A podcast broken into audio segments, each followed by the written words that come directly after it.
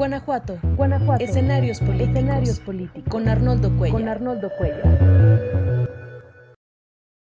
¿Qué tal? ¿Cómo están? Muy buenas noches. Gracias por acompañarnos una vez más en esta transmisión de la videocolumna hoy martes 9 de mayo de 2023. Vamos a hablar obligadamente de lo que pasó en Guanajuato Capital la semana pasada, una contingencia ambiental mayúscula, además un problema donde muchas opiniones calificadas aseguran que era perfectamente previsible y que mantuvo a esta ciudad, además una ciudad que vive del turismo, que vive de su imagen, con habitantes muy maltratados, incluso por eso mismo, por, la priorización de, sus ingresos económicos a través de los visitantes, pero los mantuvo encerrados en sus casas, a la mayor parte de ellos, algunos no podían hacerlo por eh, la cantidad de humo y de sustancias nocivas para el organismo, como han hablado también otros especialistas, que se desprendían del incendio del tiradero municipal, que difícilmente puede ser llamado relleno sanitario. Pero bueno, queremos hablar con especialistas, con gente que sepan de los diferentes temas, temas eh, legales, temas ambientales, temas de salud, eh, que se desprenden de esta situación, que además no es la única que se tiene en Guanajuato. Está claro que en muchos otros municipios hay riesgos similares, que incluso ya han ocurrido contingencias como esta. Yo soy Arnoldo Cuellar, soy parte del Laboratorio de Periodismo y Opinión Pública, y para hablar de estos temas, el día de hoy invité a especialistas y los voy a presentar aquí. Está con nosotros la doctora Cristina Caldera, es eh, médico veterinario, pero sobre todo es una activista preocupada por el tema ambiental, por el tema de la toxicidad con la que convivimos todos los días en esta civilización industrial que nos tocó. Doctora, gracias y muy buenas noches por acompañarnos y por aceptar esta invitación a platicar. Gracias a usted, Arnoldo. Buenas noches. Gracias por la invitación. No, muy gentil, de verdad, yo soy el reconocido. Y también invitamos a la ingeniera ambiental Circe Vázquez, también en Guanajuato Capital, quien ha tenido experiencia en el sector público, pero ahora es consultora y bueno, también eh, tiene mucho que decir desde el punto de vista técnico sobre este tema. Circe, muchísimas gracias por aceptar esta oportunidad de charlar. Gracias a ustedes por invitarme y pues un placer estar aquí con, con todos. Gracias. Y Gustavo Lozano, activista ambiental, pero abogado sobre todo, porque aquí hay aspectos legales fundamentales, hay leyes que son las que se están incumpliendo, responsabilidades de funcionarios públicos, eh, quizás muy probablemente litigios que, que, revisar. Gustavo, ¿cómo estás? Gracias por estar aquí de nueva cuenta y buenas noches. ¿Qué tal a todas, a todos? Buenas noches. ¿Por dónde empezar? Eh, me parece que una parte importante es lo que tenía de previsible esta contingencia, sobre todo por el tema de, de evitar la repetición y, y, de tener alguna enseñanza de la experiencia, ¿no? No sé si Gustavo o Circe pudiéramos empezar por ese tema. Tenemos datos de que ya la, la propia Secretaría de Medio Ambiente de Guanajuato la propia Procuraduría también de, de, tiene este nuevo nombre de ambiental y de desarrollo territorial, o de, ¿cómo se llama? Gustavo Lapavot, ordenamiento territorial. Exacto. Habían hecho señalamientos y han hecho señalamientos, hay diagnósticos, hay claridad en lo que le falta a este tipo de instalaciones que son pues, necesarias, indispensables para nuestras ciudades. ¿Quién, a, quién, quién quiere traerle este toro primero? Pues si mis compañeras están de acuerdo, puedo comentar algo al respecto. Adelante. Yo creo que valdría la pena poner como eh, eh, fecha, digamos, eh, de referencia la fecha en la que se emitió la recomendación de la Procuraduría Ambiental y de Ordenamiento Territorial que fue dirigida al Ayuntamiento de Guanajuato. Estamos hablando del 28 de enero del 2021 para que quien nos está escuchando y tenga interés, eh, estamos hablando de la recomendación número PAOT-GTO-SPA-001 diagonal 2021. Pero la referencia de eh, que conocieron las autoridades el problema que está ocurriendo ahora viene dos años antes y, déjenme entrarle un poco por ahí. En el 2019, la Comisión de Medio Ambiente del Congreso del Estado intentó, mm, sin conseguirlo, intentó hacer un diagnóstico del, así se llama, de los rellenos sanitarios y tiraderos y sitios de disposición final del estado de Guanajuato.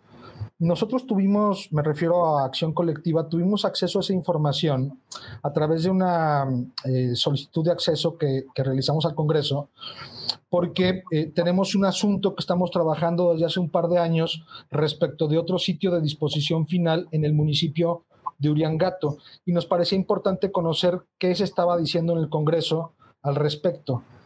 El caso es que eh, en virtud de esta investigación que estaba haciendo la Comisión de Medio Ambiente para realizar el diagnóstico, le pidió a los municipios, a la ESMAOT y a la PAOT información que, tuvieran en su poder respecto de los tiraderos eh, controlados, no controlados, sitios de disposición final en todo el estado, en cada uno de los municipios.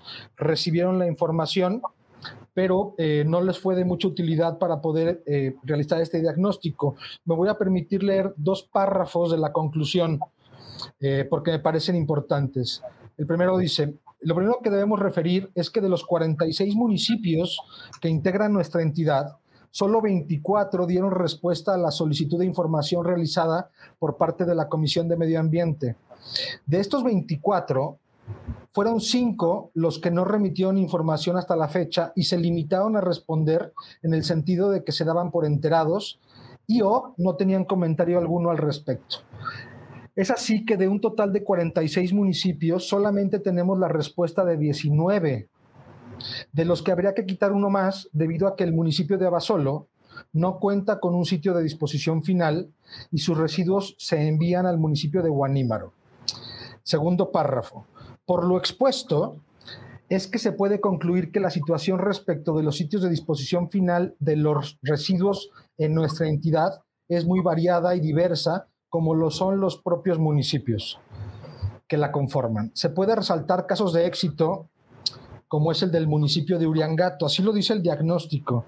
Eh, y, aquí abro un paréntesis para decir que hoy el municipio de Uriangato eh, ha llegado un acuerdo, el ayuntamiento, un acuerdo de ayuntamiento en el que se han comprometido con la ciudadanía a, hacer, a clausurar el sitio de disposición que no cuenta con ningún tipo de autorización como el del municipio de Guanajuato y eh, iniciar los procesos para encontrar un nuevo espacio y montar un nuevo sitio. Volveré a hacer referencias a este proceso más adelante, pero me interesa que tengamos claro la, lo siguiente. Hoy vemos, desde hace una semana, vemos a un montón de autoridades del gobierno del estado, del gobierno municipal, del sector ambiental del estado de Guanajuato, del Congreso del estado, que se desgarran las vestiduras por lo que ocurrió en Guanajuato. Y con razón, porque lo que ocurrió ahí fue gravísimo. Sin embargo, muchas de estas personas que hoy se desgarran las vestiduras sabían que en este diagnóstico no participó el municipio de Guanajuato, no entregó su información la SMAOT sabía desde al menos tres o cuatro años que este eh, eh, tiradero no contaba con ningún tipo de autorización eh, y lo sabía la PAOT y decidieron dejarlo pasar por alto. pongo esto sobre la mesa como un punto de partida de lo que podemos ir explorando a lo largo de la conversación. Gracias, Gustavo. muchas gracias. Eh, están listas las fotos que nos compartiste. Cuando quieras hablar de ellas, me dices si por aquí yo las, las eh, proyecto. ah, pues si quieren, vamos por ellas. Sí, de una vez. Sí, pues para que la gente tenga un poco la, la, la, idea de lo que está ocurriendo o, ha ocurrido. Permíteme entonces un segundo. sí. O si se puede dejar hacia, hacia más adelante porque adelante, ¿no? para, otros van a decirnos cosas importantes. Sí, conocer otros puntos de vista. No sé, Circe, si tú quieras eh, intervenir sobre este tema también. Claro que sí. Em, pues dando seguimiento, mm, les quiero comentar, yo estuve a cargo del sitio de disposición final eh, a partir de 2018, justo cuando empieza la administración municipal que aún, aún está.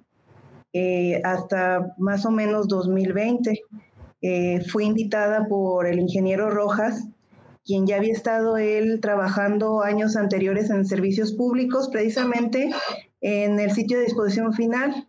Um, tendría yo creo que estuvo por ahí de poco antes de 2003, de dos, unos seis años trabajando ahí. Entonces él ya traía esta experiencia, nos invita a trabajar a un grupo multidisciplinario de ingenieros em, con experiencia, pues ahora sí que en las cuestiones ambientales y preocupado pues por la problemática que se le venía encima, ¿no? Ya cuando lo invitan a, participar en esta administración, pues para nosotros era un reto. Eh, es verdad que llegamos y, y, es cierto, no, no, en ese sitio no se cumplían, no se cumplen las, las normas, ¿verdad? Ni la legislación. Pero pues por nuestra parte no quedó. Eh, estuvimos, si bien es cierto que mm, la SMAOT sabe, sabe, del tema, también es cierto que en su momento estuvo acompañándonos y estuvo de la mano eh, impulsando un proyecto que llevamos de la mano con la Universidad de Guanajuato, que es eh, lo que presenta actualmente la, doctora Alma Serafín, que es Guanajuato hacia un desarrollo sustentable, y precisamente dentro de ese proyecto entraba la temática del tiradero. Incluso hasta lo poco que pude hacer fue que se elaboró un estudio de afectación que se tiene en el municipio, de, hecho por los alumnos de la Universidad de Guanajuato, en el que, como lo dice el el señor, el que nos acaba de presentar ahorita. Gustavo Lozano. Eh, Gustavo Lozano, es verdad, el municipio no desconoce cómo o en dónde estaba parado con el tiradero. Eh, se tienen las bases, se conoce bien qué es lo que nos falta, dónde, dónde adolecemos en, el, en, la temática sobre todo de, del manejo de los residuos. Y desgraciadamente se tenían las armas hasta ese momento porque incluso se había proyectado eh, una ampliación de ese tiradero que actualmente está con unas celdas tipo en donde está el arroyo, donde precisamente me imagino que van a presentarlo las imágenes, donde están escurriendo los lixiviados al arroyito ese que, es de escorrentía eh, solamente cuando llueve, pues, este, pero de todas maneras los líquidos están bajando durante todo el año, los lixiviados de, del tiradero.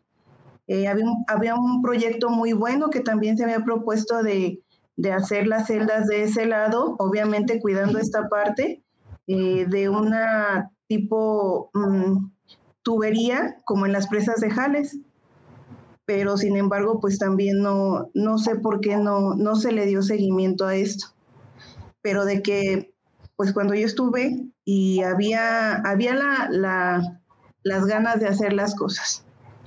Y no, y yo, y, doy este testimonio de que se sabe, se sabe la problemática, se sabía desde en aquel entonces y desde mucho antes.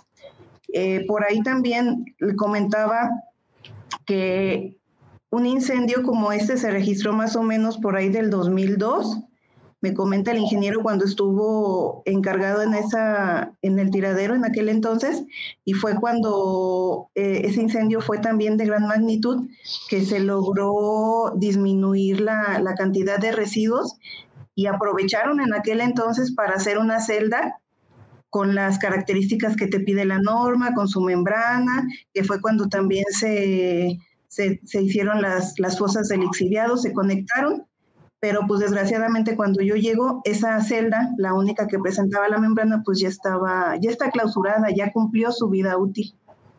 Ingeniera, entonces las recetas se tienen. La, Exactamente. ¿Cómo abordar el tema? ¿Es voluntad? ¿Es dinero? ¿Por qué, por qué esto? ¿Por qué permitirlo, pues? O sea, eh, eh, porque no se ve y los políticos no lucen una inversión de este tipo. Digo, sé que esto no es un tema técnico, pues, pero no sé qué, qué argumentos podía haber habido en ese momento para no hacer las cosas? Pues yo creo más que nada que es voluntad, porque incluso hay, mm, en ese entonces, cuando recién entré, había un programa que se llama el FOAM, en el que nos invitaban a participar, en el, es que es en el fomento a la inversión, algo así, por parte de las MAUT nos estaban encaminando a, a ver si podríamos integrarnos, pero desgraciadamente íbamos entrando a la administración, entonces nos faltaba mucha, mucha documentación que nos pedían en ese entonces y ya después creo que ya no, no, no pudimos entrar. No sé si porque ya no lanzaron la convocatoria por los cambios, ya ve que los cambios tanto en gobierno federal como pues en el estado, ¿verdad? Entonces, pero de todas maneras, de que se tenían las armas, se, se tienen las armas porque todas las tienen, este, yo digo que es más que nada la, voluntad de querer hacer las cosas. Ah, otra cosa importante que yo vi, este, en municipios y luego como consultora ahora, eh, y que le han aplicado a la gente, hay un recurso que se, que se tiene una entrada por parte de los residuos, se cobra a la gente por una, un concepto que es recolección especializada, en el que a, la, a, los, pues a las gentes que generan residuos microempresarios que tienen su tiendita de abarrote, una panadería, este, una recicladora, se les está cobrando cierta cantidad de dinero por, por kilo de, de basura generada que va y llega al tiradero y que se recolecta. Entonces, se está teniendo una entrada también por parte de, de, de la temática de residuos y desgraciadamente no se ve dónde se esté aplicando porque... ¿Existió algún, presupuesto sobre cuánto se requeriría para poner más o menos funcional, más o menos eh, cumplir con la norma? Pues creo que eran cerca de 10 millones. Eh, el, el, el, 15 o más, casi el 20% de lo cual se gastó ahora en la contingencia, porque Navarro informó que ya se acabaron 1.600.000 pesos que autorizó y un poco más. Déjenme ir con la doctora Cristina, que su especialidad es otra, pero como ciudadana de Guanajuato y además muy afectada, ¿qué opina de todo esto, de algo que se pudo evitar y que provocó la contingencia que vivieron ustedes la semana pasada, doctora? Bueno, pues es algo con lo que yo creo que todos los que nos interesa el medio ambiente hemos sufrido toda la vida, ¿no? desgraciadamente existen las normas, existen los expertos y normalmente nuestros gobiernos nunca hacen caso, ¿sí? Entonces, eso es para mí la principal razón por la que pasan estos siniestros, ¿no? Porque como lo han dicho, esto no es un relleno sanitario, es un simple tiradero de basura. Este, que obviamente hay, hay diferentes tipos. Hoy, hoy, por ejemplo, me llegó información de uno de mis asesores. Está en Ginebra, tienen una reunión sobre los convenios de Estocolmo, de Basilea y de Rotterdam, que son los que están regulando eh, principalmente plaguicidas, pero también otro tipo de sustancias tóxicas. Entonces, me gustaría leer esta parte que dice que hay, hay más de 350 mil sustancias químicas circulando en la economía mundial. Muchos productos químicos y sus desechos tienen propiedades peligrosas y causan efectos adversos significativos en la salud humana y del medio ambiente. ¿sí?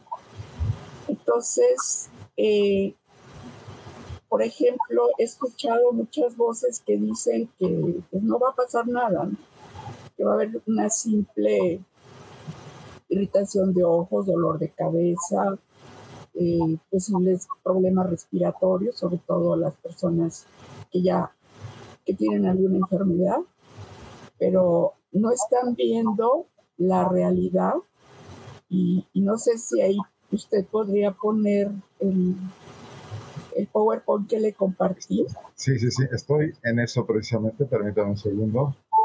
Bueno, sigo platicando entonces. Estamos hablando que, dice, los trabajadores son los primeros usuarios de productos químicos y se encuentran entre los grupos más expuestos y vulnerables. Aquí le hace el personal que está ahorita eh, en los en el tiradero, ¿no? Aquí lo tengo ya. Más de un millón de trabajadores mueren a causa de la exposición a productos químicos peligrosos y sus desechos. Eh, quería ver esa justamente. eh, en esta imagen vemos cómo, dependiendo de la etapa de gestación, los diferentes químicos, además plaguicidas, por ejemplo, eh, la doctora Albert, una de mis asesoras, comenta que de mil sustancias a las que estamos expuestos, la mitad son plaguicidas, ¿no? Entonces aquí podemos ver este, qué efectos causa en, un feto, en, un bebé, que en las primeras dos semanas este, en que haya una exposición a un tóxico, eh, va a haber obviamente un aborto. Pero vemos también que esto puede generar autismo, que va a causar daños el sistema nervioso, eh, en la formación de, de los ojos, de los brazos, de las piernas. Eh, ay Dios, no alcanzo a, verlo ya. Habla de los dientes, de los dientes, de los genitales y del oído.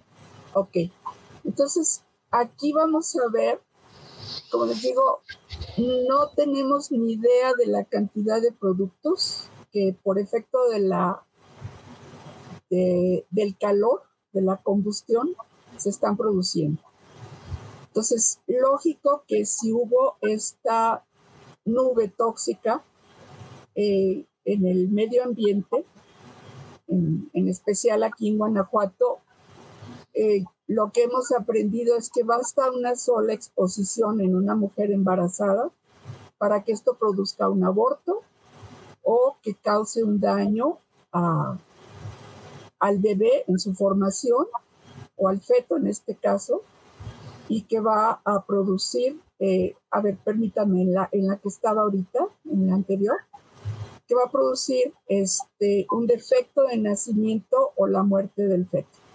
Y aquí vemos, eh, por ejemplo, metil mercurio, ploma, radiación, PCBs, solventes, eh, pesticidas, contaminantes del aire. Entonces, todo ese cóctel que, estamos viendo es lo que se está presentando, ¿no? Entonces... Porque no sabemos realmente qué había en el tiradero. O sea, puede haber llantas, puede haber metales, puede haber baterías de auto. Claro. desechos médicos. Sí, o sea, nada más es cosa de ponernos a pensar qué tipo de cosas tiramos a, al basurero, ¿no? Porque son pilas, porque son productos electrónicos que, ya tienen en su composición de plástico, ya tienen sustancias tóxicas, químicos tóxicos. Metales. Metales, exacto. Eh, aparte los biológicos. Ahora, mi tema que ustedes saben, ya tengo 13 años hablando de esto, es que en estos 13 años se han desechado las bolsitas de Temefos, que sabemos que hacen daño a los genes y producen cáncer, producen abortos, Entonces, este, yo no quiero pensar esta, este tipo de sustancia, el Temefos, en la combustión o a una temperatura mayor de 60 grados forma óxidos de azufre, de carbono y de fósforo. Pero además, esa, ese tipo de, de sustancias, al, al, degradarse, forma otros compuestos más difíciles, digo, más, más peligrosos. Ahora, en esta, y yo creo que aquí este, dejaría que sigan mis compañeros, ah, nada más termino este, este dato. Los plaguicidas y muchas sustancias tóxicas actúan a nivel celular, ¿sí? Y lo que causan, si puede poner la anterior, está más clara, es eh, alteran la muerte de las células, una muerte programada, que su finalidad es que el órgano al que pertenecen estas células, o digamos en el caso del feto, estas células tienen un término de vida X antes de que se, se empiecen a, envejecer y a causar daños al órgano o al feto. Los plaguicidas y otras sustancias tóxicas lo que nos causan es que estas células mueran antes o después, esa muerte se llama apoptosis, pero por ejemplo, es una explicación que yo les doy. Vamos a suponer el hígado. Si el hígado tuviera las células tres semanas de vida y estos tóxicos hacen que las células mueran a la semana, pues el hígado no tiene la capacidad de producir las células que necesita para, para que el, hígado no se enferme y se renueve. O si se altera al grado de que en lugar de a las tres semanas se mueran a las cuatro, de cualquier manera ya las células ya empiezan a tener cambios, mutaciones, envejecimiento y también nos van a causar daños a este hígado que puede ser una cirrosis, que puede ser un cáncer, porque en estas mutaciones de estas células alteradas va a haber una, un crecimiento anormal o una mutación anormal que nos va a dar una eh, un crecimiento desordenado de células que nos van a causar un tumor y mucho ojo, las células cancerosas no mueren. Nos explicaba un especialista que entrevistamos el, día de ayer, publicamos la nota de Jaira Gasca, el doctor Valente Mérida, que tiene un doctorado en temas relacionados con el asma. Él es médico, pero aparte tiene este doctorado, este PhD las partículas menores a 2.5 micras entran fácilmente al torrente sanguíneo por la vía de los pulmones y son las que directamente van a afectar otros órganos como lo que usted nos señala eh, y que muy probablemente... Este, y, ah, bueno, y el otro tema es que en Guanajuato el monitoreo es muy deficiente, entonces cuando estuvieron informando de que la calidad del aire era aceptable, regular, solamente hay una estación de monitoreo en un solo punto de la ciudad y es muy limitado. Eh, bueno, ya tenemos la contingencia, ya tenemos varios días de humo sobre la ciudad, algunos muy pesados, falta de aire, etcétera. ¿Qué, qué, qué, qué panorama, Gustavo, tenemos ahí de, violaciones a derechos de las personas, de afectaciones que, no se pueden quedar nada más en pónganse una máscara, aguántense tantito, encierren en, sus casas, etcétera, ¿no? Sí, sin duda lo que ha ocurrido es gravísimo. Yo creo que eh, lo peor que podría ocurrir en, este caso es que haya impunidad. Eh, y desde este punto de vista hay acciones y medidas que se pueden tomar. Pero no quisiera llegar tan allá, allá tan pronto sin antes eh, intentar hacer un recorrido, porque creo que, creo que además de la responsabilidad del gobierno de Alejandro Navarro, que no olvidemos tiene dos trienios gobernando, es decir, tampoco es que tenga mucha oportunidad para echar para atrás la culpa. Eh, hay otras personas involucradas. A ver, no olvidemos que hace cuatro meses, en enero del 2023, se incendió también el relleno sanitario de Salamanca. Lo que pasa es que Salamanca pues, está considerado, supongo, por la autoridad como un municipio ya sacrificado y no se hizo nada. Eh, y acá estamos hablando de la capital.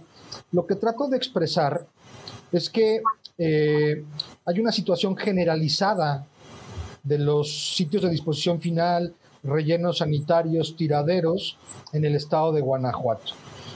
Y hay una autoridad estatal que no está trabajando, que es la Procuraduría Ambiental y de Ordenamiento Territorial, y hay otra autoridad del mismo sector, la Secretaría de Medio Ambiente y Ordenamiento Territorial, que tampoco está haciendo lo que le corresponde en materia de autorizaciones, residuos, eh, diseño de política pública en materia de gestión de residuos, etcétera, etcétera.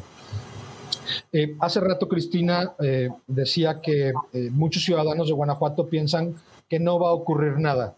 Yo creo que eso es lo peor que podría eh, eh, generarse. Si regresas un poquito a las fotos anteriores, hay que explicar a la gente que estos son escurrimientos. Quizá la, la ingeniera Cerci nos pueda comentar un poco más, pero son escurrimientos del lixiviados que provienen del tiradero municipal. Estos lixiviados pues infiltran, escurren y además se infiltran en el subsuelo contaminando los mantos acuíferos. La afectación que normalmente los ciudadanos y ciudadanas estamos acostumbrados a ver en los sitios de disposición final, eh, pues es eh, la visible, ¿no? la aérea. Pero eh, en el subsuelo ocurren un montón de afectaciones bien importantes.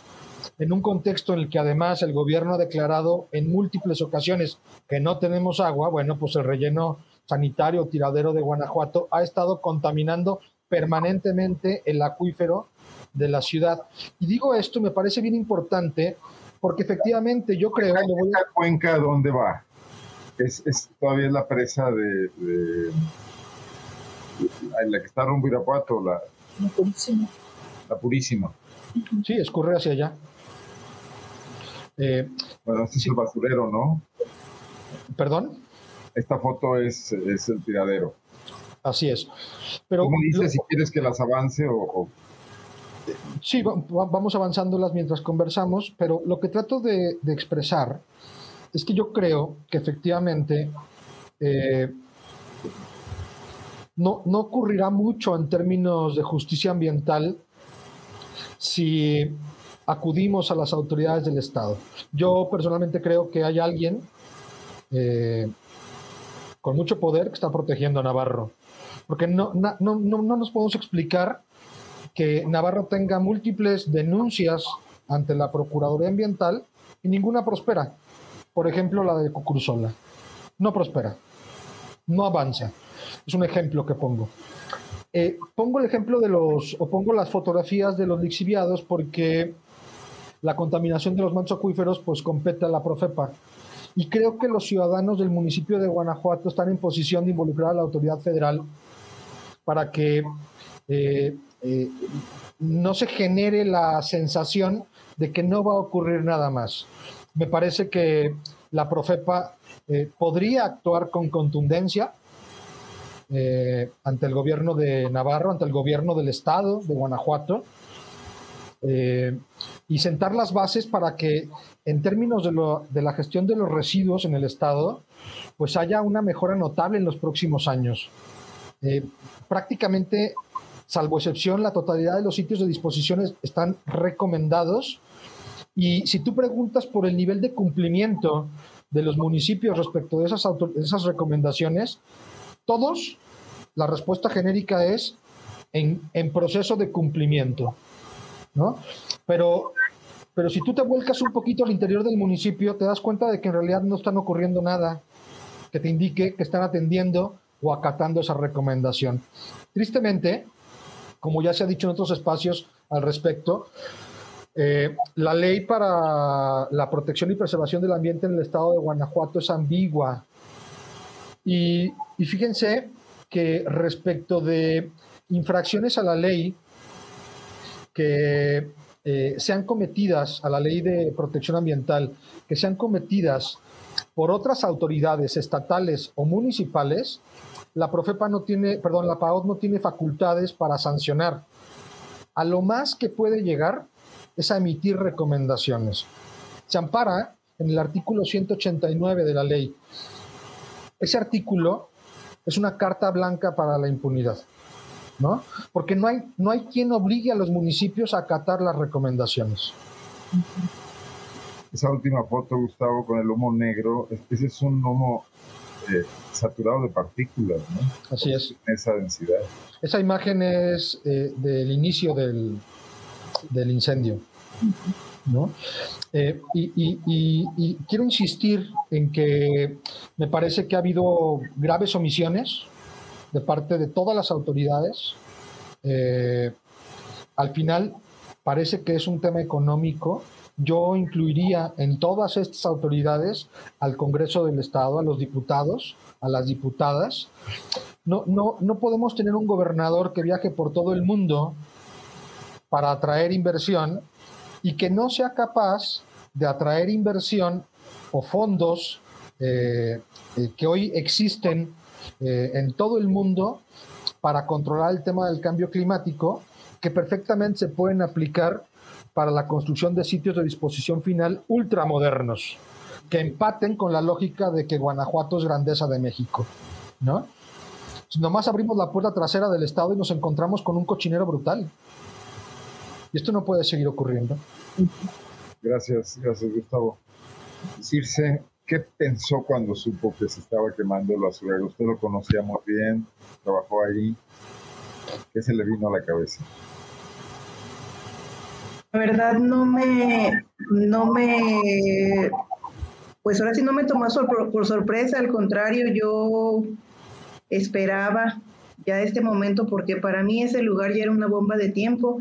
Justo ahora que comentaba la doctora de las cuestiones de, cáncer mm, derivadas de, de las cuestiones este, de ahora que se quemó y todo lo que respiramos, me acordaba el tiempo que estuve ahí porque yo estaba ahí directamente en el lugar eh, pues todo el tiempo, de lunes a sábado, y recordaba ya ver eso, esos estragos en la salud de los animales. Había muchos perros eh, abandonados ahí y muchos de ellos ya presentaban esas tumoraciones que comenta la, doctora. Entonces, me imagino que si lo vi cuando estaba ahí, que estaban los animales, ahora que estuvimos nosotros expuestos a, a esta contaminación, ¿qué nos podemos esperar, verdad?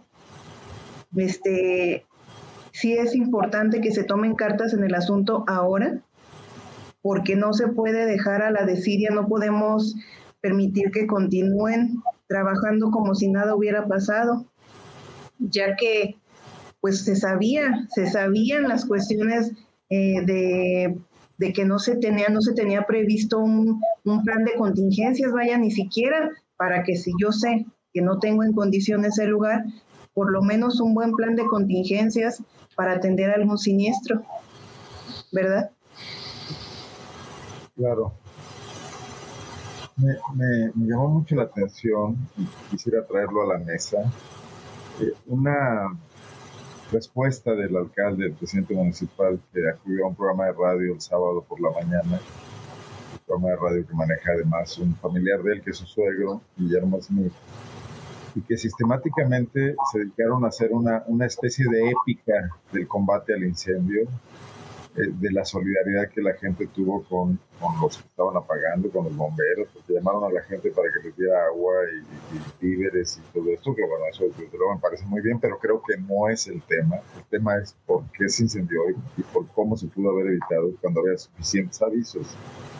Y luego lo peor de todo, una serie de críticas, contestaciones y descalificaciones a quienes han mostrado su preocupación sencillamente por haber respirado ese aire, ellos, sus hijos, otras personas, eh, la gente de Guanajuato en general que no podía este, escaparse a esto, como si hubiese que aguantar callados encima de todo, ¿no? Y, fuese, eh, no sé, una especie de pecado social o político, quejarse por algo, que para eso está una autoridad, para evitar que pasen esas cosas, para eso se eligen gobernantes, ¿no?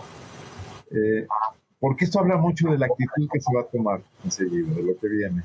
Eh, ¿Con qué disposición la autoridad municipal actual, ya hablo Gustavo, no es el alcalde nada más, hay regidores ahí mismo, pero hay diputados y, hay inminentes eh, candidatos a alcaldes y otras cosas, y hay un gobernador también, y hay un gobierno federal y una autoridad ambiental local y otra federal. ¿Cómo plantear una ruta para que esto no quede ni en la queja nada más, sino en una acción que si la autoridad no quiere hacerse responsable, desde la propia sociedad se pudiese caminar en algún sentido, pues para forzarlos, para, para llamarlos, para convocarlos y, recordar que pues, el ciudadano tiene un poder, ¿no? Y ese poder se va a manifestar eh, próximamente, ¿no? Que es las próximas elecciones. ¿Cómo ve, doctora, todo esto? pues... Eh, o es demasiado político. es demasiado político porque, eh, por ejemplo, en, lo que yo he estado haciendo estos 13 años, es increíble que Secretaría de Salud, con tantos documentos que les he presentado, eh, las evidencias del daño por los plaguicidas, no haya hecho ningún caso, ¿no? digo, eh, por norma y por vías de, de aplicación de las residas, dice claramente cómo se debe de aplicar.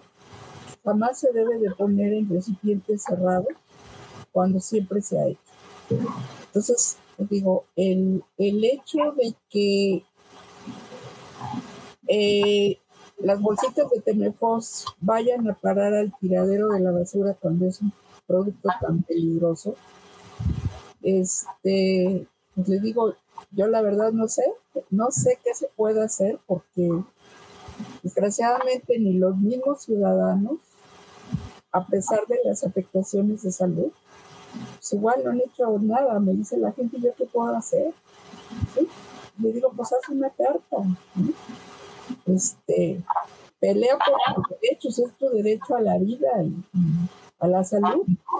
Entonces, este, sí es complejo y yo pienso que por eso, pues, como dicen, tenemos el, el gobierno que nos merecemos, porque, porque si estamos viendo, tenemos las armas en la mano para exigir que no nos apliquen venenos, que no se tiren a al basurero sustancias que, que al mezclarse con otras cosas van a causar estas bombas tóxicas y que están contaminando el agua y que están causando no nada más la muerte de, animales, sino de los seres humanos, afectando el agua, el aire, la tierra que finalmente ya hay, ya hay información, por ejemplo, que Temefo ya está este, en el mar afectando a las langostas. Entonces, este, pues yo, yo solicito qué podemos hacer porque, porque pues si, si estamos unidos y no, si no buscamos la manera de protegernos, pues vamos a seguir siempre igual no va a haber nada, ¿no? No va a haber ningún cambio en la trabajadora. A mí me gustaría decir algo. No te oyes, Arnoldo. Perdón, sí se me quedaron muchos comentarios en el tintero a la hora de estar pasando las fotografías. Voy a estar pasándolos rápido, pero hay varias preguntas. Si ustedes alcanzan por ahí a checar alguno y quieren contestarla con todo gusto. Adelante, por favor. Bueno, eh, primero me gustaría decir algo en relación a tu comentario inicial que tenía que ver con eh, las declaraciones de Navarro en el programa Entre Sierras y Montañas. Eh, eh, los comentarios de Navarro pues, iban dirigidos a la brigada rural Los Chuines, que es un colectivo de voluntarios pues, apagafuegos. Entre otras cosas, bueno, hay que decir que Navarro, como es su costumbre, mintió en esas declaraciones. los Chuines, él, asegura que, digamos, el reclamo que se, que se hizo por parte de, los, de las o los integrantes del colectivo tiene que ver con que este año no se les contrató por parte del municipio cuando el año pasado sí. Bueno, la realidad es que el dinero que el municipio les entregó a los chuines el año pasado no tiene que ver con ningún tipo de contratación o que Navarro lo demuestre. Más bien, ese dinero venía de la federación a través de la CONAFOR y el municipio fue el, intermediario, el intermediario para entregarle el dinero a los chuines. Este año no hubo, o el año pasado no hubo fondos, no se solicitaron, no hubo esa gestión, por un lado. Por otro lado, eh, Navarro dice en esas declaraciones que él no le hace caso a la gente, así nomás, a las recomendaciones que la gente va diciendo, refiriéndose a las integrantes y, los integrantes de los chuines, que él hace caso a las recomendaciones de autoridades eh, legítimas. El caso es que tampoco. Hoy sabemos que eh, la recomendación que la PAO emitió de enero del 2021 dice la cantidad regular te, estamos, perdiendo un poco, Gustavo, como que el, micrófono. Esto hace un minuto empezó a fallar. ¿Allí me escuchan mejor? Perfectamente, sí. Eh, decía, fíjense la cantidad de irregularidades en el comentario que voy a hacer. La, la PAOT emitió su recomendación el 28 de enero del 2021. Sin embargo, la notificó hasta el mes de mayo del 2022 y se la notificó a Omar Luis Rosas Ojeda, encargado de despacho de la Dirección General de Servicios Públicos. Se la notificó también a Juan Carlos Martínez Ordaz, director de investigaciones, quejas y denuncias de la Contraloría Municipal. Se la notificó también al Contralor Municipal. Todo esto en el mes de mayo del 2022, hace un año.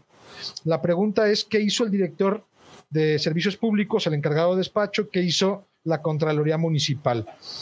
Pero la realidad es que eh, Navarro no cumplió la recomendación. Hasta donde tenemos entendido, y también a propósito de tu comentario, el ayuntamiento no fue notificado. Y esta es otra irregularidad, porque la recomendación va dirigida al ayuntamiento, pero no se le notifica al ayuntamiento, sino al gobierno. Y hay que decir que no es lo mismo. Hemos escuchado a regidoras, regidores en estos últimos días de distinto signo eh, expresándose en el sentido de que han empujado el tema en años anteriores y Navarro pues lo bloquea. No hay respuesta de parte del gobierno. ¿no? Lo que entendemos que ocurrió es que la recomendación no fue bajada al ayuntamiento por parte del presidente y por lo tanto las y los regidores no, no, estaban enterados y no tomaron el tema en sus manos. ¿no? Pero esto lo tendría que explicar el gobierno y lo tendría que explicar el ayuntamiento. Eh, ¿Qué podemos hacer? ¿Qué pueden hacer las y los ciudadanos de Guanajuato? Vean, por ahí hemos escuchado eh, eh, a otras personas que en los últimos días han dicho pues que van a intentar presentar una denuncia penal. Está muy bien, ojalá tengan suerte, pero creo que es bien importante que se involucre a la federación eh, a través de la Profepa. porque lo que ocurrió en Guanajuato no solamente ocurre en el municipio de Guanajuato, está ocurriendo en todo el estado y, y la problemática no está siendo atendida. Desde este punto de vista, me parece relevante hacer un llamado a la población a que acuda a las instalaciones de la Profepa, ahí en el municipio de Guanajuato, a presentar sus propias denuncias.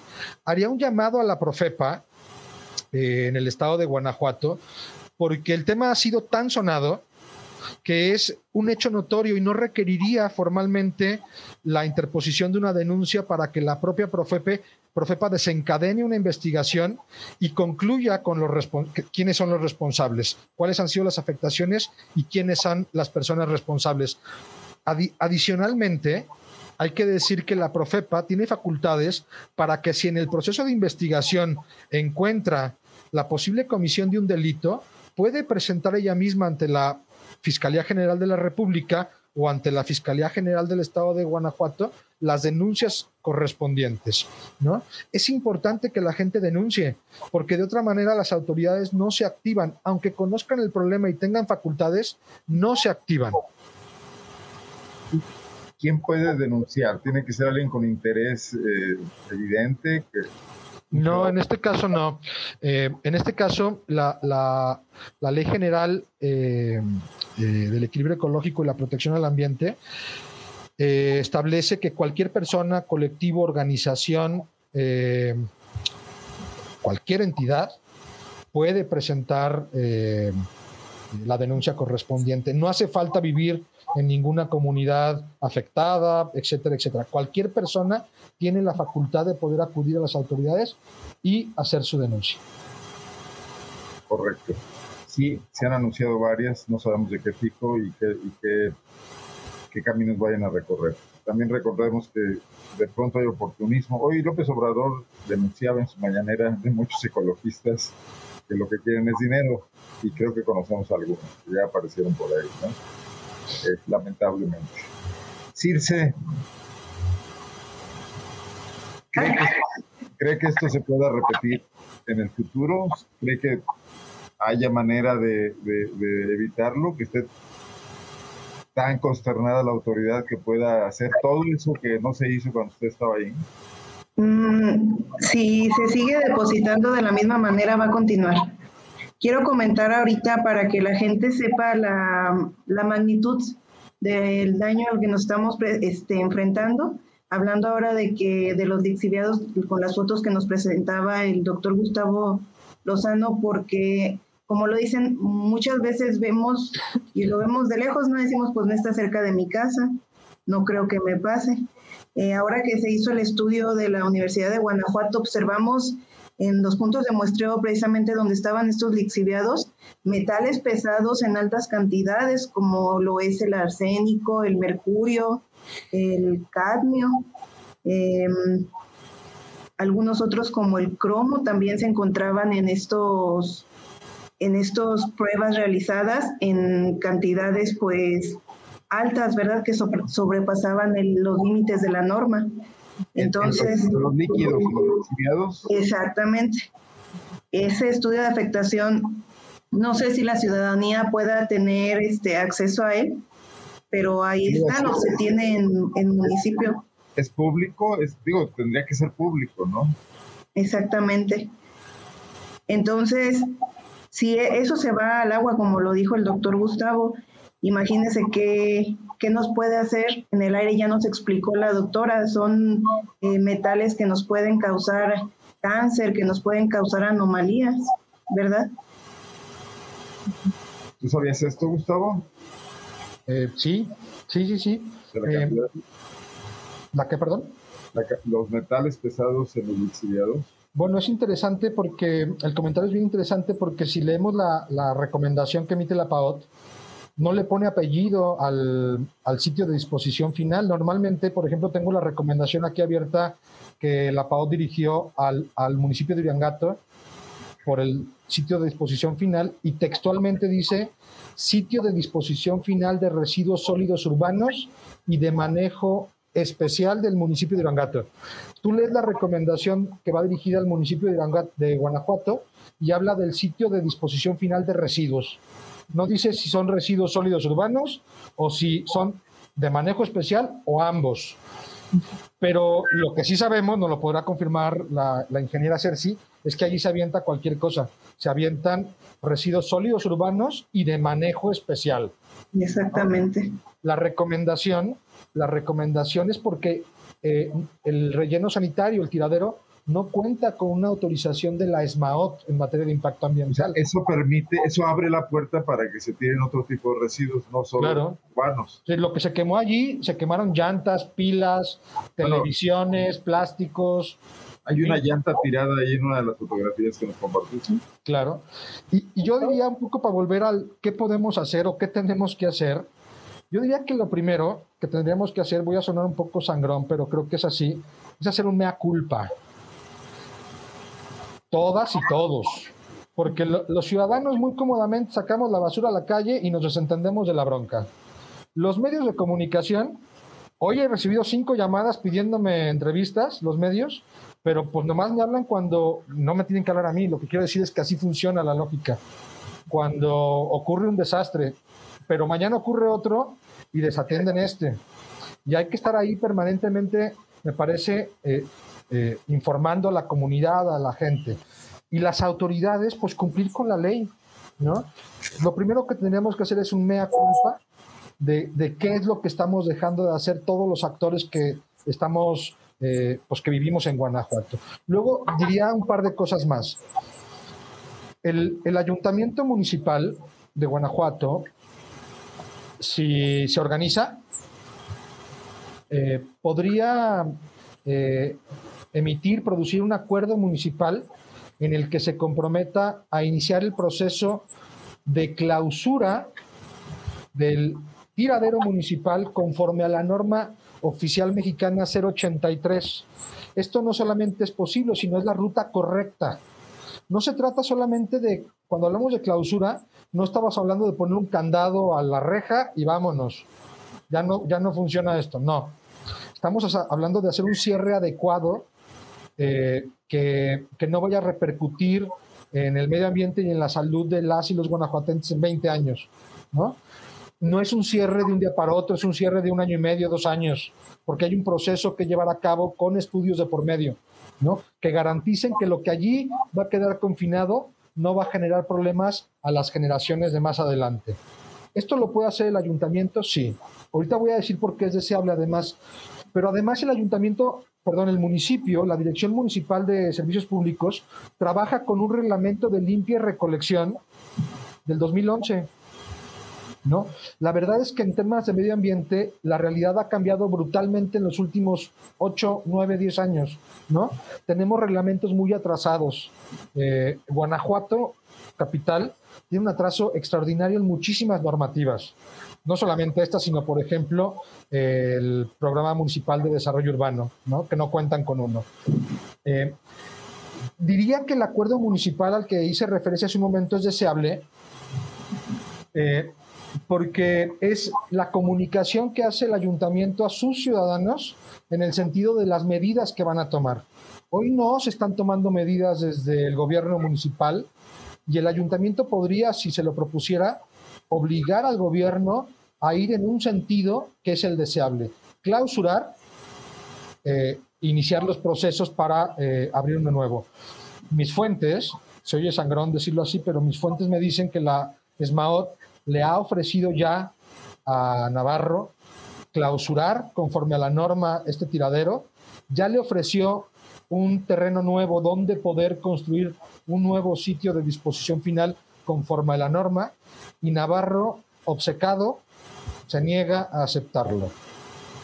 ¿No? Y, es facultad solamente del presidente municipal. Bueno, el, gobierno municipal. Es que aquí, aquí, esta distinción me parece bien pertinente porque luego me parece que asignamos culpas a quienes no la tienen. El, el, el, presidente municipal tiene, digamos, dos funciones, ¿no? o dos cargos en uno, como el de la República. Es presidente de gobierno, es decir, a su cargo tiene la administración pública municipal, pero es al mismo tiempo presidente del ayuntamiento, que es un órgano colegiado. Su voto vale igual que cualquiera de los demás. ¿No?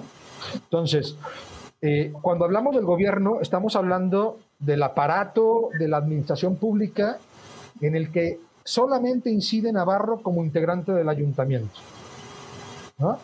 Si luego el ayuntamiento como órgano colegiado se pone de acuerdo y logra, emitir eh, instrucciones, el gobierno tiene que acatarlas. La dificultad allí es quién, eh, sí o sí, vota a favor de lo que Navarro plantea. Y que distingamos también que hay panistas pues que se han intentado distinguir del resto de sus compañeros y que han votado en sentido contrario a lo que, a lo que plantea Navarro. ¿no?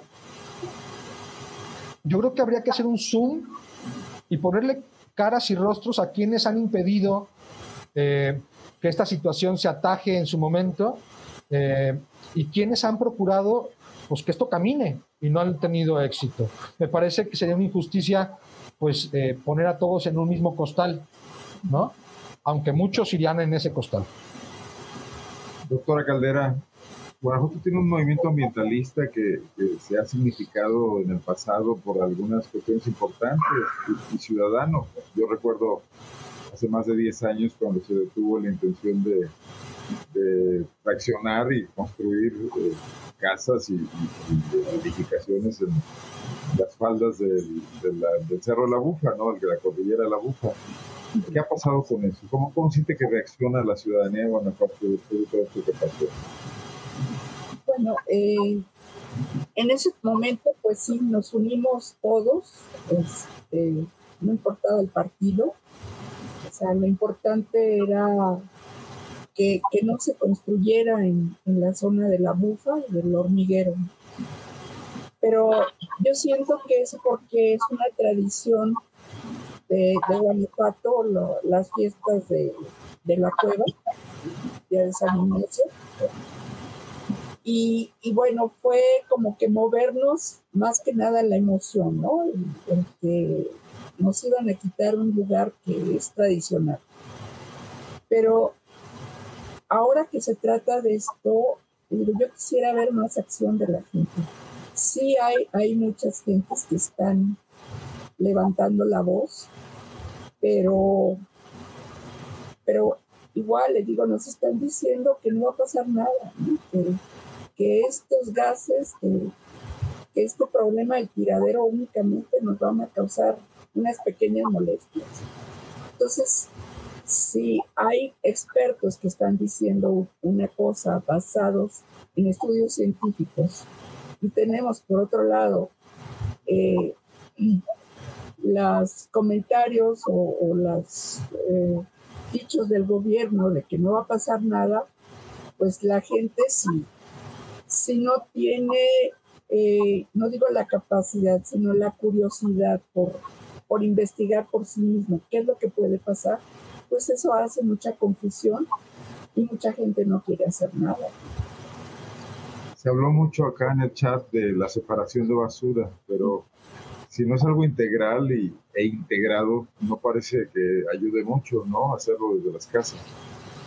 Bueno, eh, yo digo que es cuestión básicamente conciencia, ¿no? Porque lo hemos dicho mucho, se habla de que cambio climático, de que tenemos que empezar a hacer algo ya para proteger nuestro medio ambiente y nuestro único planeta, pero se queda siempre eh, en el dicho, ¿no? ¿no? en el hecho. Yo comentaba, yo tengo 40 años eh, separando mis residuos, ¿sí? Porque no es, no es lo mismo decir separo mi basura, porque basura es, es la mezcla de orgánicos con inorgánicos que producen mal olor y descomposición y hasta enfermedad. Eso es basura. Pero desperdicios limpios que, que podemos reciclar, hay muchos lugares aquí en Guanajuato y en, y en León en el que podemos llevarlos, sí pagan poquito, pero eso no es lo importante. O sea, yo creo que si hay la conciencia, no importa que me den dos pesos. Yo estoy haciendo algo, pero si queremos hacer las cosas solamente por conseguir un ingreso, pues no vamos a hacer nunca nada. Entonces, es, es, muy fácil separar los residuos, separar eh, la, la materia orgánica y hacer composta, ¿sí? que yo lo hago en la casa de ustedes, igual la, lo que se llama la poposta, que es los desechos de, de, las mascotas, y prácticamente sacamos una bolsita, una bolsita a tirar porque ya es, es son desechos que ahí sí ya es basura, y ya no se pueden este, reciclar, ¿no? Pero si cada uno de nosotros hacemos eso, y, le digo, ahorita es el momento tanto de empezar a separar y que, y que el mismo gobierno, le digo, como rector, eh, dispusiera cada, por ejemplo, un día a la semana, recoger nada más, eh, vamos a decir, papel y, cartón, es decir, los lunes, los martes el PET y todos los plásticos, y, eso implicara o premios o castigos, la gente lo haría. Y también es el momento de descacharrizar, porque yo no me puedo imaginar que ahorita Secretaría de Salud siga con su campaña de nebulización y de aplicar todos los venenos que nos ponen dentro de las casas además, de la nube tóxica, ahora la fumigación. Exactamente, porque esto va a causar un daño mayor al que se hizo en 2000, entre 2010 y 2012, que fueron abortos y partos prematuros y malformaciones masivas, tanto en mascotas como en humanos. ¿Sí? sí, Perdón, doctora, no terminaba. Eh, perdón, les digo, es que es nada más voluntad de querer hacer las cosas, de aprender cómo hacerlas. Y, este, o sea, Guanajuato puede cambiar y este país puede cambiar, porque si hay tantos países que están haciendo eso, ¿por qué nosotros no? No creo que no tengamos la capacidad mental como para hacer las cosas correctamente. ¿Cómo lo ve, Circe? En, en, ese sentido, yo creo que es posible y, y, creo que también hay que estar muy al pendiente. Por ahí estaba viendo en alguna otra ocasión que la regidora Cecilia Paul, que es la encargada precisamente de las cuestiones de servicios públicos, comentó que ya se autorizó o se estaba en, en días de autorizar un presupuesto para elaborar el programa de manejo integral de residuos de la ciudad y si es así, yo creo que sería importante eh, que se forme, no sé, un consejo ciudadano para estar al pendiente de que, de que, de cómo se está llevando a cabo este programa y de que se aterricen eh, de verdad los conceptos aplicables a la ciudad porque como lo comentaba el doctor Gustavo, es verdad, la, generación de residuos cambió de 10 años a la fecha. Ahorita sabemos que vivimos en una sociedad eh, consumista, que consume y consume, y obviamente pues se van a generar, eso va a provocar la generación excesiva de residuos. Ya no vamos a estar generando las, las mismas toneladas de residuos por día que se generaban hace unos 10 años, ¿verdad? Entonces, en ese sentido, yo creo que sí es importante apostarle a que, a que se pueden hacer las cosas bien y, darle seguimiento, darle seguimiento a ese programa. Para mí se me hace que es muy importante que se elabore y que se comprometa, aparte de la, a, las, a los gobiernos, que también se comprometa ya, ya la gente, ya nos comprometamos todos a participar y a ser parte, a ser parte de, del cambio y de la solución a la problemática. Habla en el chat del doctor Jan Godber de activar la cadena de separación con empresas que pudieran valorizar los residuos, que es un poco lo que yo me refería, separar en las casas, pero luego andar buscando dónde colocarlo, independientemente de que paguen o no paguen, pero por lo menos que uno sepa que eso está teniendo una consecuencia, ¿no? Que está sirviendo de algo. Pero en Guanajuato yo supongo que muchos, incluso estos residuos separados, llegan al mismo basurero. Exactamente, sí, eh, eso sí tenía razón la gente, que, de que este, servía separar los residuos, pero no se crean, por ejemplo, yo me daba cuenta que muchas veces a la gente, desgraciadamente, pues ahora sí que a los que transportistas del residuo, a los, los carretoneros, pues sí les servía, les servía este residuo separado, por así decirlo, pues lo podemos ver como una ayuda social a esta gente que sabemos que no reciben los mejores salarios y que ellos mismos pues hemos visto la otra problemática de seguridad con ellos, de que en el mismo camión o en las mismas rutas van este, sacando algo de, residuo valorizable para poder ellos pues sacar un centavo más no durante el día. Entonces no crean que lo echaban en saco roto, o sea, finalmente ese residuo que a lo mejor les dábamos separados al camionero, él lo, lo vendía, ¿no? Eh, que algunos se llegaba al tiradero, pero pues yo veía que al final pues sí le era muy, muy indispensable a, esta gente, ¿verdad? Si a nosotros no nos sirve el residuo ya separado, si no tenemos la oportunidad de llevarlo a la recicladora, pues yo creo que pensar en acercarnos a un carretonero y, y entregárselo si es posible. Si lo tiramos en contenedor, pues ya también hemos visto el problema, bueno, problema y solución, porque pues hay pepenadores, pero forman parte de problemas este, pues ahora sí de salud porque hacen su, tiradero en los contenedores. No sé si han visto algunos contenedores en la ciudad que desgraciadamente van los pepenadores y este, desembolsan la basura, dejan ahí lo que no les sirve y pues se llevan la, el residuo valorizable, ¿verdad? Yo creo que por eso les comento que el programa de manejo integral es importante para regular todas estas acciones. Yo creo que para todos hay, y se puede regular incluso hasta que la pepena eh, o los encargados en cada, en cada contenedor que, que puedan aprovecharlo, pero a la vez también hacer un contrato con ellos de, de mantener el área, el área limpia, no sé. Este, pero sí es importante la participación de todos y sobre todo dar, dar un seguimiento con, con este programa. ¿Puedo hacer un comentario? Perdón. Sí, sí, sí, sí. Sí, adelante. Quería, hacer una precisión sobre lo que dijo la ingeniera Cerci en relación al, al Circe, perdón, en relación al plan integral de manejo de residuos sólidos que, eh, al que se refirió anteriormente la regidora Pols.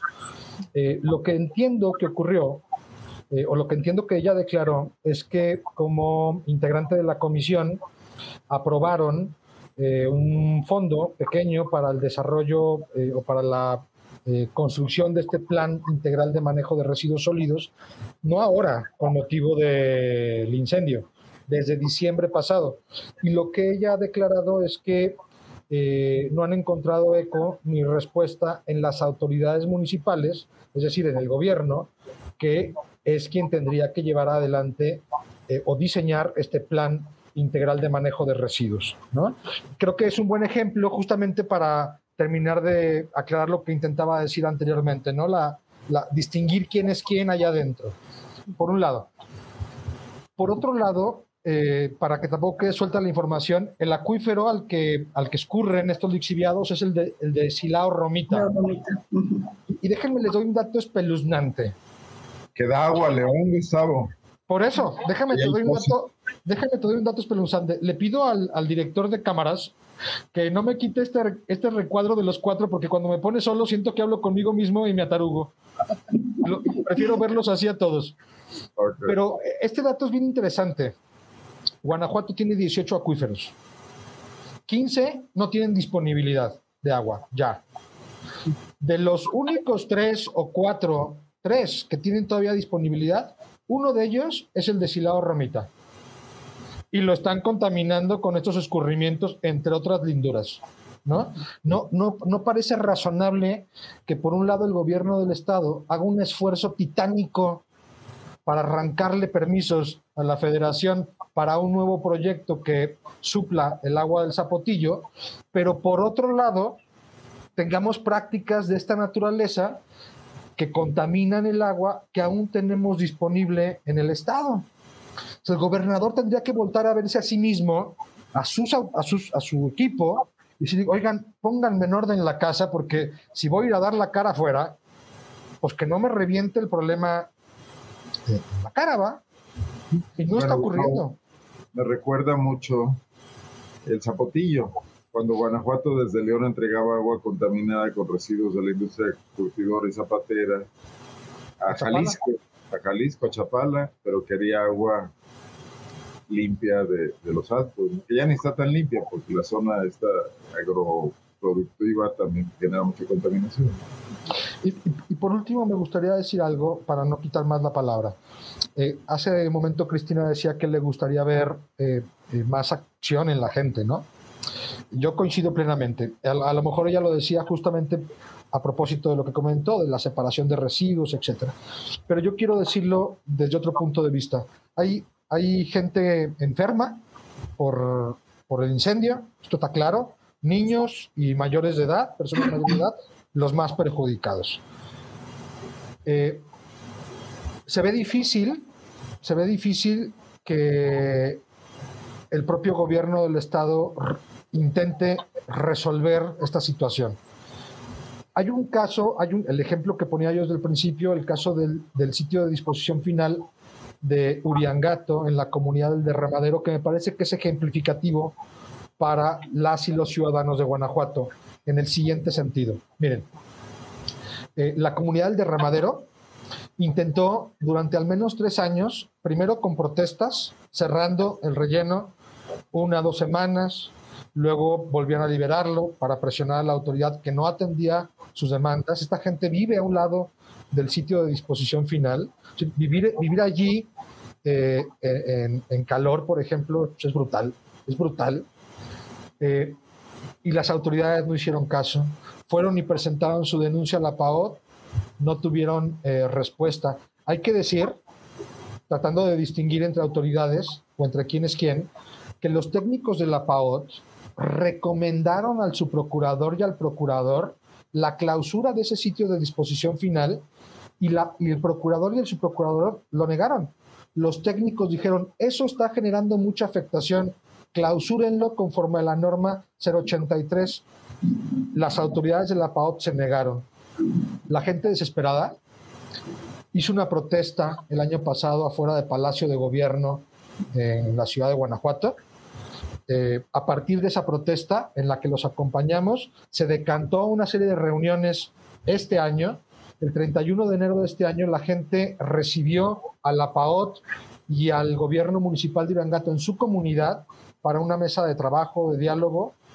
La gente le hizo, este es el tema, la gente le hizo sentir al gobierno municipal que no estaban conforme con cómo estaban tratando el asunto y que si ellos no actuaban, la propia gente iba a actuar. Y les hicieron sentir su molestia. En virtud de esta molestia, el secretario del ayuntamiento se comprometió al día siguiente a convocar una reunión extraordinaria en la que iba a proponer la clausura del sitio de disposición final conforme a la norma oficial 083 y lo cumplió.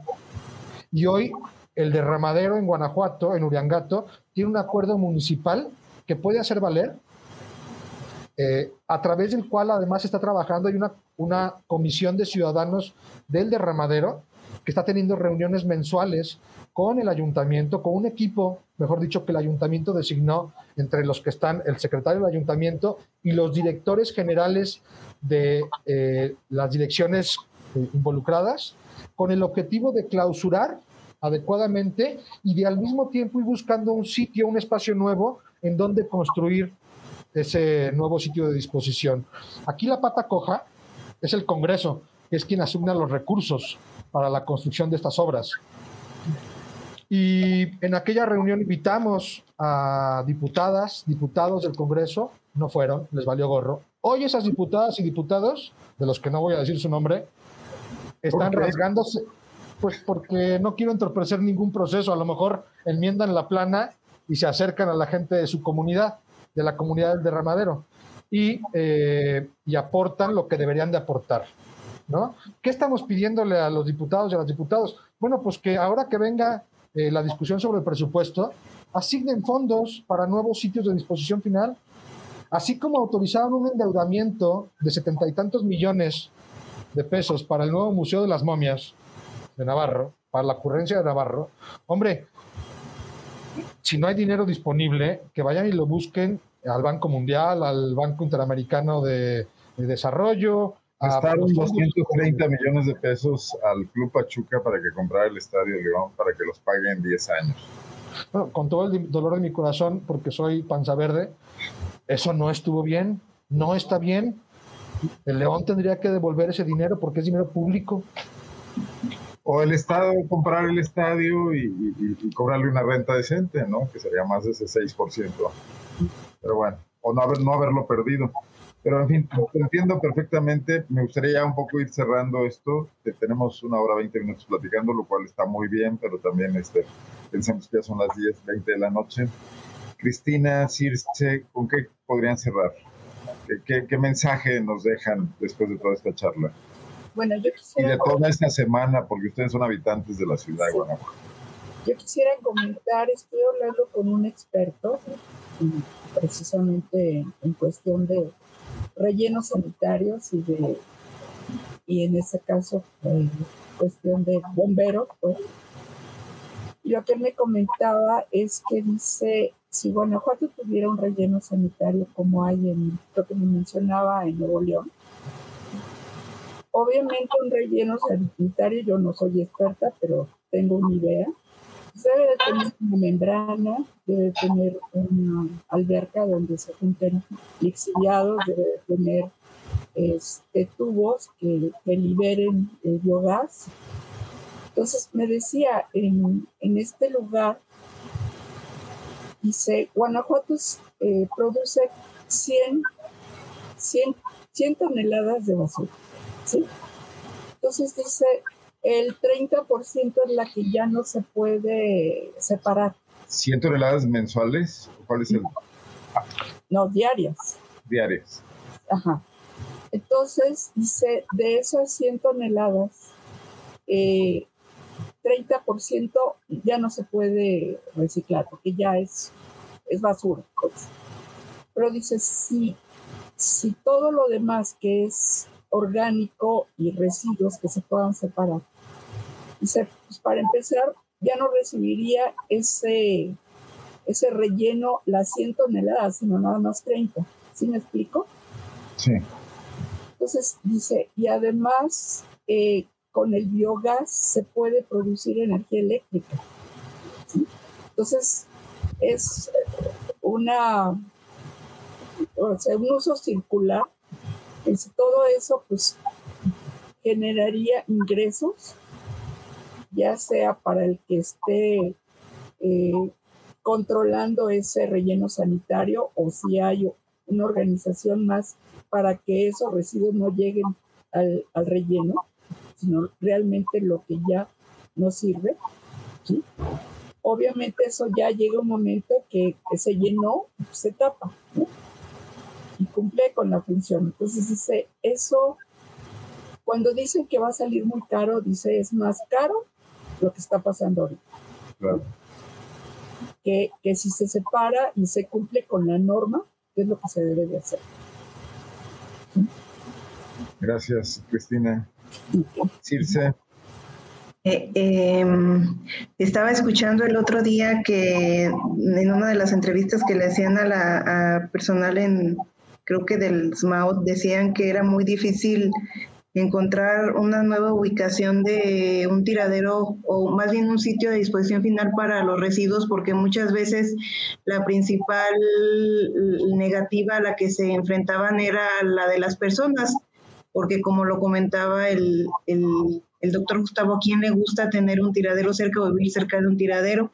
Sin embargo, yo creo que si las personas pues nos quedamos con un tiradero, pues como el que tienen en la mayoría de los municipios de Guanajuato, que son eh, vertederos a cielo abierto sin ningún control. Sin embargo, yo pienso que si las autoridades mm, se comprometieran a hacerlo bien, a hacerlo de una manera en cumplimiento con la norma, eh, la gente cambiaría el, pensamiento que tiene, ¿no?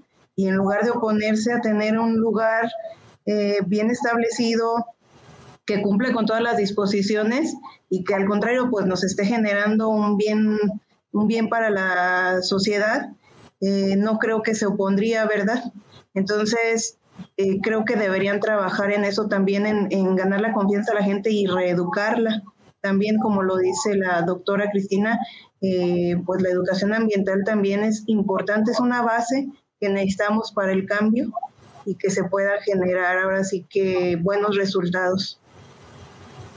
Bueno, y si ya no hay remedio con este alcalde, que además ya va en la recta final y parece esta actitud muy confrontadora con, la población, sobre todo con la población que no le gustó lo que pasó y que lo externó, pues también que quede la asignatura pendiente para los que vienen, que ya no haya esta omisión y este olvido y este ahora sí que esconder todo debajo de la, de la alfombra, ¿no? Literalmente. Gustavo, finalmente, siendo breves, Mensaje bueno, me gustaría cerrar diciendo que eh, el próximo 27 de mayo eh, las organizaciones Arborescencia Regenerativa, Movimiento Colibrí de Guanajuato y Acción Colectiva vamos a eh, tener un encuentro con otros grupos y organizaciones en el estado de Guanajuato y queremos hacer una invitación a quienes nos estén escuchando que haga parte de algún colectivo que esté preocupado por el tema ambiental, algún colectivo que trabaje el tema socioambiental para que se vincule con nosotros. La pretensión es que podamos construir una red ambiental, socioambiental del estado de Guanajuato, que es muy urgente es muy urgente que las organizaciones, las colectivas, los colectivos que intentamos hacer cosas eh, eh, en favor del derecho humano al medio ambiente, del derecho humano al agua, pues estemos vinculados, tengamos posiciones comunes, nos arropemos eh, cuando nos atacan y podamos ser más fuertes ante las autoridades o ante los fenómenos que abordamos. si si no tienen bronca, me gustaría dejarle el teléfono, dejar el teléfono de la compañera Brenda de Arborescencia. Es el 462 220 un segundo para, lo pongo en los chats para que quede. Brenda y su apellido. Eh, no te lo voy a dar, así nada más. Bueno, Brenda de Arborescencia 462 220 8621. 462 220 8621. ¿Y el mío? Sí. 477-275-5124. Otra vez, 477. 275-5124. Si hay gente que nos está escuchando, que hace parte de algún colectivo, eh, Cristina, por ejemplo, va a estar invitada, ¿no? ya está en la listita. Este, y quiera vincularse, quiera venir, que nos mande un mensajito para platicar.